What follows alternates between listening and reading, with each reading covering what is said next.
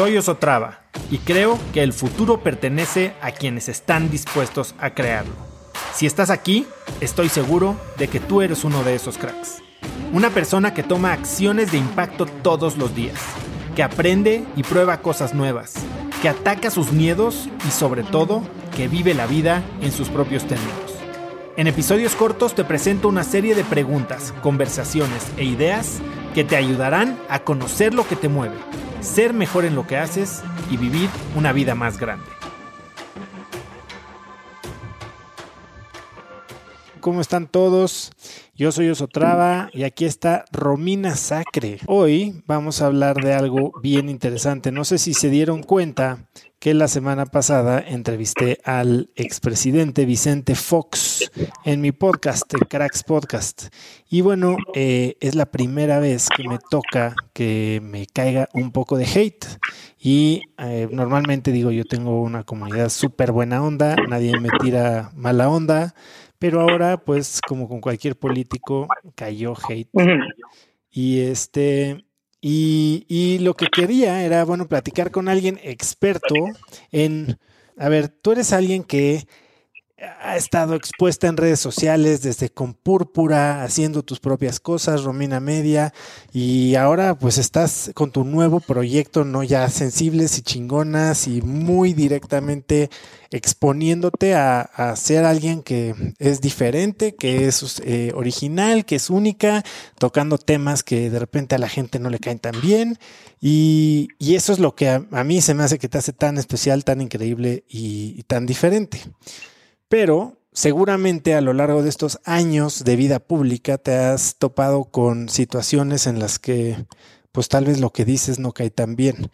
Y entonces yo lo que quiero platicar contigo hoy, después me encantaría sumar a más gente aquí, es, a ver, ¿qué tanto Gary Vaynerchuk dice que si no has hecho enojar a alguien antes de las 12 del día, no estás produciendo suficiente contenido. Es decir, este, no estás siendo eh, valiente, lo suficientemente valiente o abriendo eh, diferentes temas de comunicación como para generar viralidad, para generar mucho más alcance. ¿Qué tanto la polémica, qué tanto vale la pena o qué tanto es una buena estrategia para crecer? Mira, yo creo que lo, principal es tener clarísimo por qué haces lo que haces todos los días. Em, hay gente que usa las redes sociales únicamente para justamente lo que tú dices, no para generar una conversación, no para mm, eh, plantar una duda, no para que los demás eh, se cuestionen o para aportarle algo a su comunidad, simplemente eh, porque puedo y entonces arma un desmadre en redes sociales. Yo no sé cómo le hacen, porque las veces que yo eh, me he metido a opinar eh, desde un lado pues más de, enojo, de que algo no me parece, se hace una ola enorme que de pronto digo, ¿en qué momento decidí que era buena idea? Pero yo creo que uno, siempre hay que hacerse responsable de lo que uno postea. Y dos, que no te dé miedo alzar la voz cuando no estás de acuerdo con algo. ¿Por qué?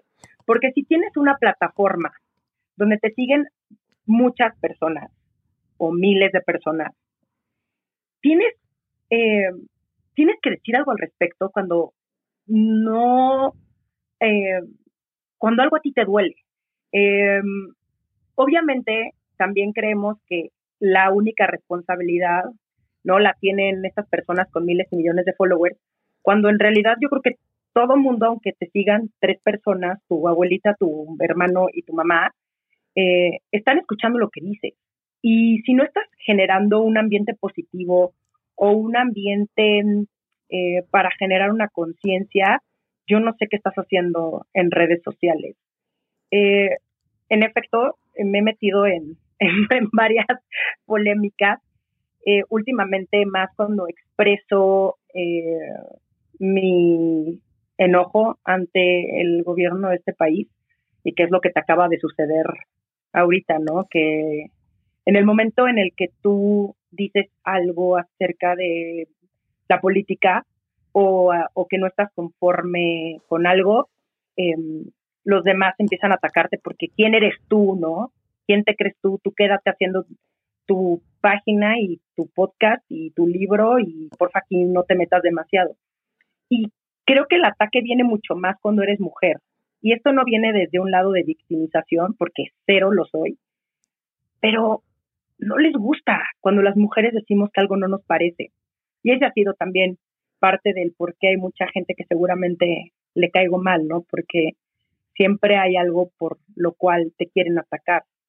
Pero yo prefiero esto, yo prefiero alzar la voz, eh, incomodar, que quedarme callada y ser una más de estas señoritas del Internet, cada quien hace lo que quiere, pero que solamente se basa en su imagen, en quedar bien, en decir lo correcto.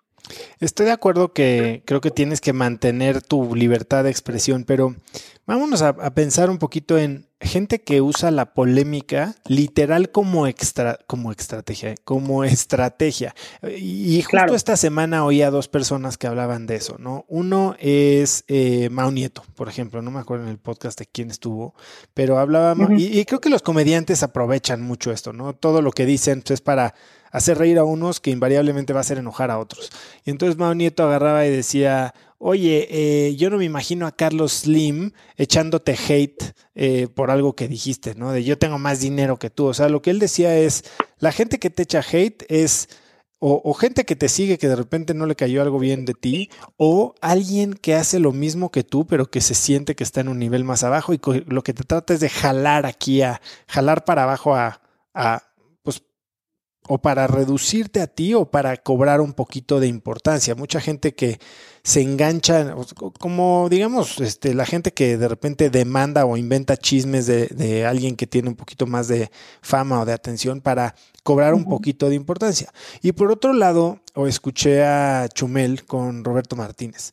Y Chumel decía, oye, la comedia debería de ser espacio abierto, ¿no? Es como decía Roberto que en el, en el UFC se vale que dos mujeres se agarren a madrazos, ¿no? Porque están dentro de un octágono y es parte del contexto. Y que, en la comedia, pues hablar de, no sé, o sea, niños enfermos o política o lo que sea, se vale porque es el contexto de, de pues de generar esta, esta conversación tal vez un poquito más polarizada.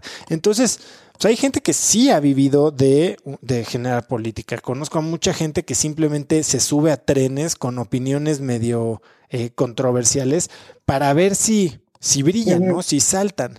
Tú, o sea, ¿has alguna vez estado tentada a hacer algo simplemente para subirte un tren y que tal vez jalar algo de atención, no por ego, sino tal vez hasta por construir tu marca? La verdad no, pero porque a mí se me hace muy desgastante admiro a la gente que esa lo que, que, que, haga eso y que sea lo único que se dedica. Eh, definitivamente yo no quiero que mis redes sociales sean un espacio donde eh, generen este ambiente negativo. Y de hecho en Instagram la verdad es que la mayoría de los comentarios que me llegan, como a ti seguramente, son comentarios súper positivos y que si alguien tiene algo que decirme, lo dice de una forma súper respetuosa y generalmente podría ser una crítica constructiva, ¿no? una sugerencia de cómo podría yo hacer las cosas. Obviamente hay unas personas que claro que sí, las escucho, hay otras personas que digo, no. Eh, por ejemplo, eh, me caía mucho más hate en, en, mi proyecto pasado en Púrpura, pero lo que hicimos Juan Pablo y yo, mi ex socio, después de que era impresionante la cantidad de mensajes que nos llegaban y la primera vez que lees, una disculpa a todas las personas que están aquí, se ofenden eh, por las malas palabras, pero eh, ¿puedo decir groserías, Oso? Sí, ¿verdad? Bueno, ya dije varias. Pues yo creo que sí. Ok, em, la primera vez que leí en Facebook, en el Facebook de Púrpura, eh, pinche vieja pendeja, ¿quién te crees? Diciendo y bla, bla, bla, y así. Me insultaron chingón. Y lo leí y la verdad es que sí me dolió.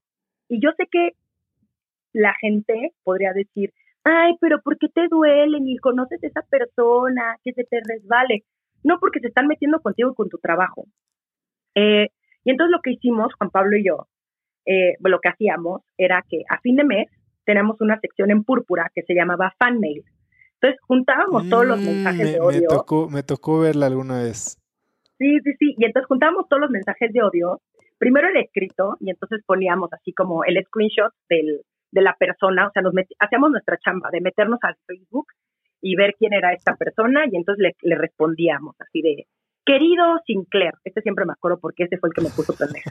Me acuerdo que nos metimos a su Facebook y, güey, indagamos así las fotos de peor se veía y lo pusimos en púrpura y pues digamos, querido Sinclair, qué mal que no te guste lo que hacemos, de verdad una disculpa, estamos considerando encerrar esta página porque pues como bien tú lo pusiste, la verdad bien pendeja. Y entonces empezamos a trolear a todos de regreso.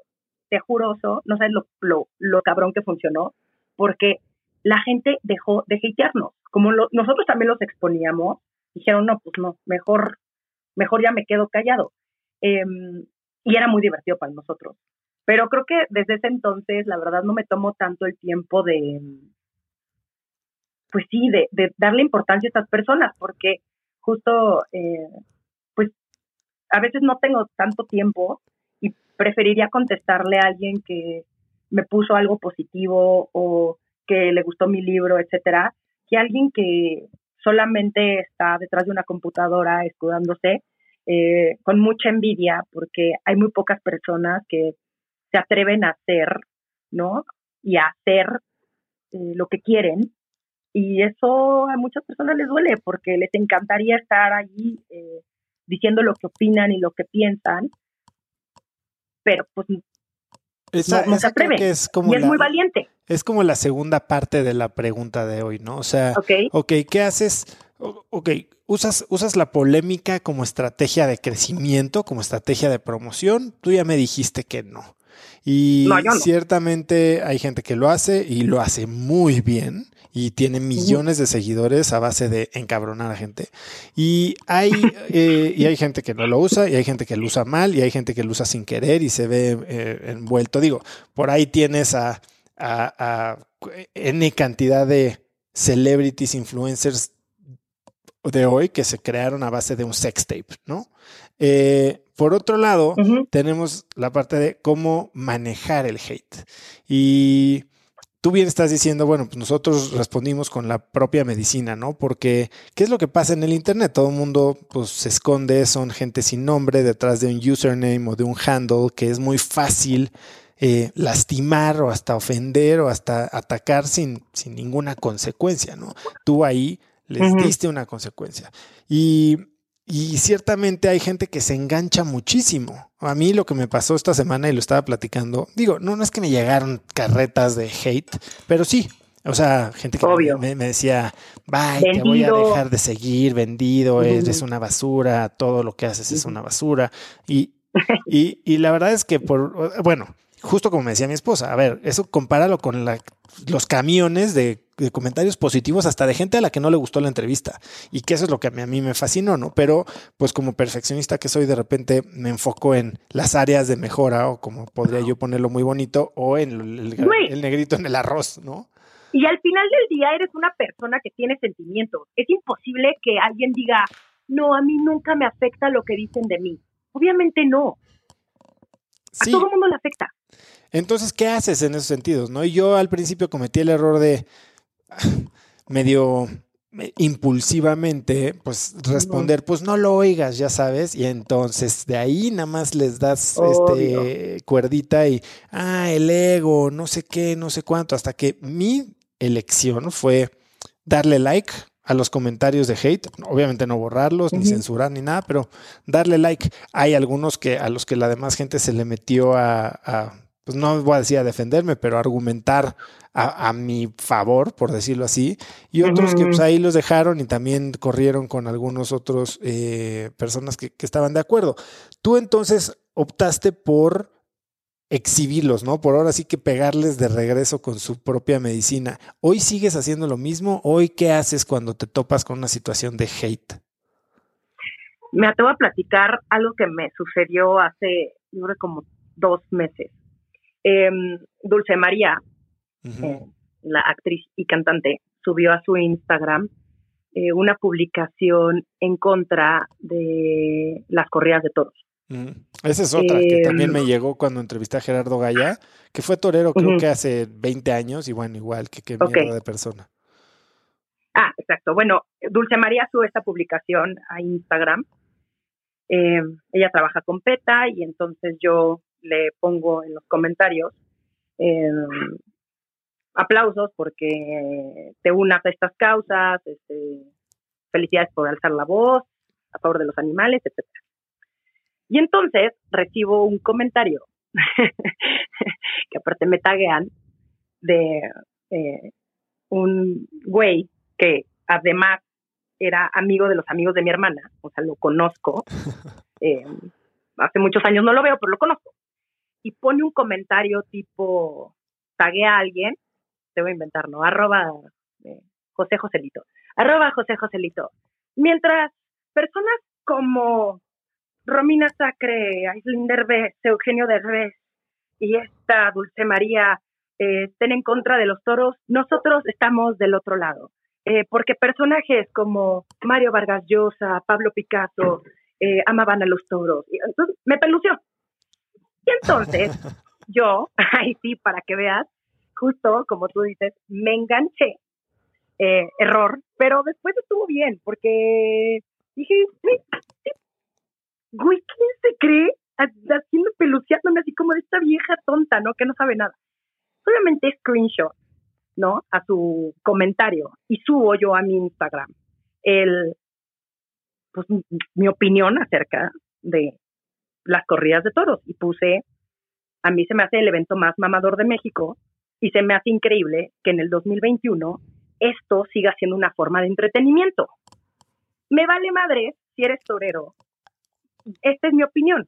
Y entonces obviamente pongo el screenshot de este güey y lo tagueo no sabes la cantidad de mensajes que le llegaron a este güey.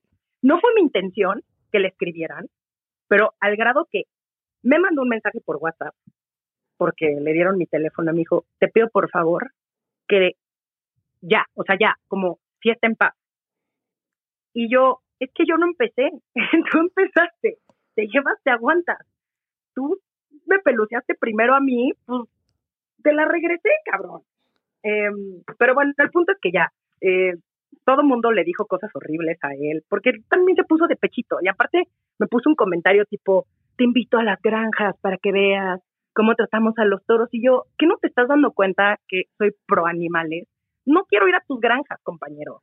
Está perfecto, pero no empieces a mí aquí a minimizarme. Entonces, bueno, también fue, fue mi ego y fue mi enojo, pero yo creo que le quedó muy claro que, que me iba a defender.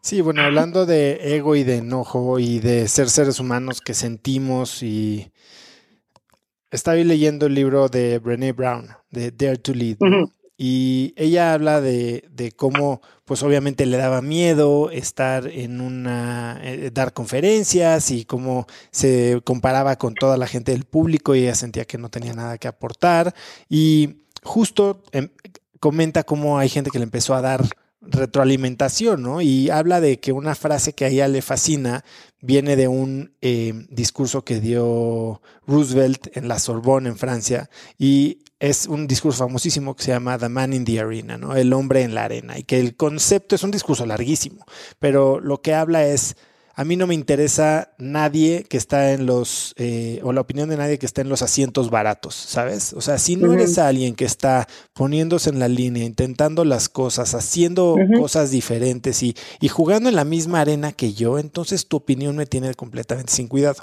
Y, y Brené Brown habla de un ejercicio y habla de este ejercicio del, del cuadro de los 5 centímetros.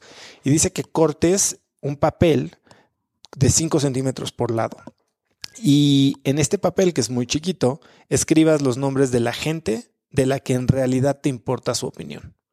Y, básicamente, pues es muy poca gente, ¿no? Entonces te hace hacer este ejercicio de priorización y de edición de tus relaciones. Y dice que una vez que tengas este, este, este papelito con los nombres de la gente, hagas algo para conectar con ellos, ¿no? O sea, eh, oye, les mandes un WhatsApp, les hables, les digas, oye, nada más quiero decirte que te agradezco estar ahí para, para mí siempre, que agradezco tu opinión. Que ojo, ¿eh? No significa que en este papelito tiene que haber pura gente que te diga que sí, que siempre estás de acuerdo. Y no, no es tu porrista personal. Es alguien que tiene el valor y el conocimiento de lo que estás haciendo como para resaltar que que tal vez estás haciendo las cosas mal y para eh, hacerte notar que tienes un espacio para mejora. Eh, tú, ¿cómo le haces para entonces separar de el mensaje de, de, quién viene, ¿me entiendes? O sea, y entender que hay ciertos mensajes que sinceramente no tienes ni siquiera para qué estarlos leyendo. Filtras tus DMs, por ejemplo, María Arisa, digo, no porque le llegue hate, pero, pero seguramente le llegan muchísimos mails. Su, su, equipo lee todos los mails que le llegan antes de que ella los lee, ¿no? O sea, ya, ya tiene un filtro. Y, y, muchos equipos de redes sociales, pues obviamente tienen a alguien que lee los mensajes. Y para alguien que está generando polémica, puta, pues estar leyendo hate todo el día puede llegar a ser desgastante, ¿no? Pero yo creo que es lo mismo que si te la vivieras leyendo lo magnífica que eres. Es que siento que es igual, porque eh, se vuelve también muy, eh, muy ególata. Y lo que acabas de decir de hay que escuchar a las personas que realmente te importan y a las personas que respetas, creo que de ahí parte todo. Yo pido muchas opiniones, pero de personas que, que admiro, que respeto, que estoy Em, dispuesta a escuchar una opinión honesta, una, una opinión directa, aunque no me, ya sabes, aunque no me apapachen demasiado, porque necesito eso yo para crecer. Pero, por ejemplo, esto que mencionas de los DMs, yo sí leo casi todo lo que me llega a mi Instagram, casi, porque hay veces que pues no, no me da mucho tiempo, pero em, siento que, que también es es increíble recibir estos mensajes padres y buenos, pero no debes de basar tampoco toda tu vida o tu chamba solamente porque los demás te dicen que, eres lo máximo y que nunca cambies. Al contrario, quieres que también la gente te diga su opinión honesta y, su opinión real y no, creo que un, un, gran error es también rodearse de pura banda que justo, ¿no? Que, que, que te fanea y que eres así como lo máximo del mundo y es Romina, nadie lo hace como tú. No es cierto. Creo que no. Tengo millones de cosas que tengo que mejorar. Em, pero, por ejemplo, algo que no he hecho y que no voy a hacer es leer las opiniones y los reviews de mi libro. No El otro día me preguntaron que si los leía. No. Leo, leo lo que me llega de mi Instagram que me ponen, ay, me gustó tu libro, o la gente que lo sube, etcétera. Pero no me voy a meter a Amazon a leer los reviews de mi libro, ¿no? Eso, eso mismo dijo Tim Ferriss, que dejó de leer los reviews de sus libros. No, creo que no. No quiero que cambie eh, lo orgullosa que estoy de lo que escribí, em, y no porque crea que, no mames, no existe un libro más increíble en el mundo. No, no, no, pero es mi libro y lo escribí con toda la honestidad y si hay gente que no le gustó, está en todo su derecho. Y si hay gente que le, encantó, también, que increíble, pero no quiero que eso influya en mi manera de crear. Me importa lo que opine mi editora, me importa lo que opine, em, a lo mejor y sí, neta, eh, no sé, la gente que, que, admiro y respeto que me diga, oye, creo que podrías mejorar en esto, pero, pero no de alguien que ni siquiera conozco porque no tienen que conectar con todo lo que haces. Claro. Pavo tiene una agencia que ayuda a, empresarios o a generadores de contenido a monetizar a través de cursos en línea, ¿no? Y mm. ciertamente tiene a muchas personas que eran del mundo de los negocios reales, por ejemplo, tiene como cliente a Brando Ángulo, que eh, es un desarrollador inmobiliario de Guadalajara, que eh, ha crecido muchísimo a través de, redes, ¿no? En los últimos meses. O sea, ha hecho muchas cosas eh, que cuando creces tan rápido, muy probablemente a muchos les está cayendo muy bien y a muchos les está cayendo muy mal. Y no sé, Pavo, con esa visibilidad que tienes tú de no solo de Brando, sino de muchas otras personas, eh, ¿cómo ves que manejan ellos? Este tipo de situaciones? ¿Cómo manejan la polémica, si la usan o si les has recomendado usarla? ¿O cómo manejan ellos eh, la, la retroalimentación negativa o agresiva de alguna manera? El primer punto es que en cuanto te sales de tu zona de confort de influencia, sabemos que es cuando empiezan a caer opiniones que pueden ser contrarias a tu manera de ver las cosas. Entonces, por lo general, cuando empiezas a, al recibir esas críticas, yo creo que es una buena señal del crecimiento que estás teniendo por multiplicar tu influencia, ¿no? De entrada. Y por otro lado, creo que hay que entender que pues las personas somos muy cobardes en general atrás de la pantalla. Es muy fácil que, que, seamos agresivos, que seamos ofensivos y que nos, nos guste dar una opinión sin que nadie nos lo esté pidiendo. Entonces, mi experiencia es que primero debemos ser conscientes de tomarnos los comentarios de donde vienen y por otro lado, cuando las personas se dan cuenta de que tú lees esos comentarios y los respondes, les puede cambiar un poquito la manera de hablar, ¿no? Y sobre todo, saber responder con amor ante el odio. Aunque suene muy romántico, cuando a ti te tira alguien, y a nosotros nos ha pasado, a ver, tenemos transmisiones con 16 mil personas en vivo, y de repente se puede volver muy, muy dura la conversación, pero cuando tú respondes de manera tranquila y las personas se dan cuenta de que hay gente detrás de esos mensajes, les cambia un poquito el chip. Esa es un poquito la experiencia que tenemos nosotros. Eso que dices es, bien interesante porque de repente la gente cree que le está hablando una máquina, ¿no? Y, que nadie va a leer lo que dicen. Y justo, no me acuerdo quién oí, que contestaba a sus mensajes y justo le decían, ay, ay, perdón, eh, la verdad es que soy súper fan tuyo y me encanta lo que haces y lo único que quería era un poco de atención tuya. entonces, como que e, esa humanización del mensaje me parece que es una buena estrategia, ¿no?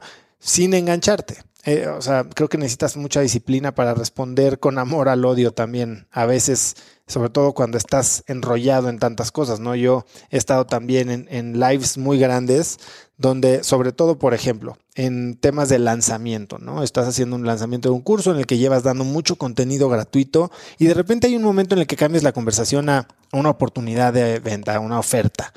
Uta, o sea, el, el, odio de la gente que siente que, que, que tal vez estás abusando de su confianza, puede en esos momentos, si estás leyendo el chat en vivo, de sacarte de balance muy, muy cañón, ¿no? Entonces yo he optado por en esos momentos en vivo, tal vez evitar cualquier retroalimentación, pero ni siquiera de solo de chat, ¿no? A veces no quiero ni saber a cuánta gente le estoy hablando.